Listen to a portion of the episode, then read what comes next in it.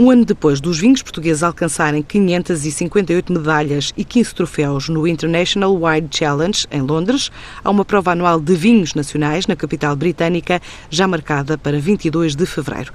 Esta é uma fileira que em 2018 vai investir 13 milhões de euros na promoção externa, cabendo à Vini Portugal cerca de 6 milhões e meio de euros, dos quais 24% vão ser destinados aos Estados Unidos, por ser o principal destino das exportações dos vinhos nacionais. O Canadá, a China, a Rússia, a Suíça, a Polónia são outros dos 14 mercados prioritários em foco nesta estratégia, com chancela Wine of Portugal. A realização pela primeira vez de uma prova de vinhos de Portugal na Rússia é também uma das novidades estratégicas para 2018. A Vini Portugal vai dinamizar ainda 21 provas e largar a iniciativa a novas cidades da Polónia e da Suíça, bem como Macau. O ano passado, o setor recuperou desempenhos em Angola e no Brasil.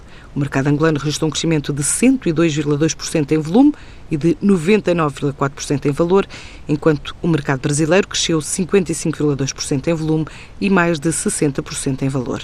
Tanto o Canadá como a China apresentam perspectivas de crescimento animadoras para os vinhos portugueses em volume, em valor, em preço médio e consumo per capita.